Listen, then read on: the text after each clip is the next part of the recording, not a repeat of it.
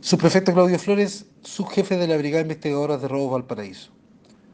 Detectives de esta brigada especializada lograron detener en la ciudad de Viña del Mar a dos hermanos, uno mayor de edad y el otro menor de edad, por los delitos flagrantes de infracción a la ley de armas e infracción a la ley 20.000. Oficiales de esta brigada investigadora de Robos Valparaíso, en un trabajo en conjunto con el Ministerio Público, en virtud de una investigación por varios delitos de robo con intimidación que afectaron a diferentes bencineras de esta región,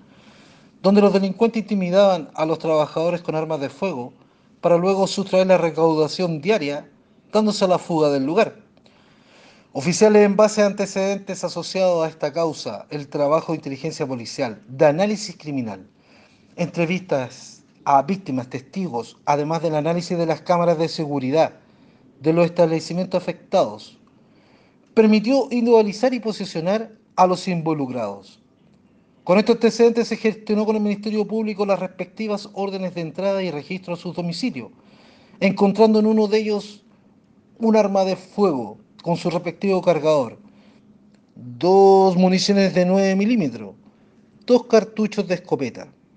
un cartucho de 50 milímetros. Además se encontró drogas, 101 gramos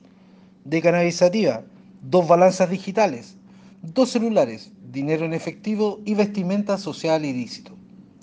Los imputados serán puestos a disposición del Ministerio Público para efectuar su formalización correspondiente.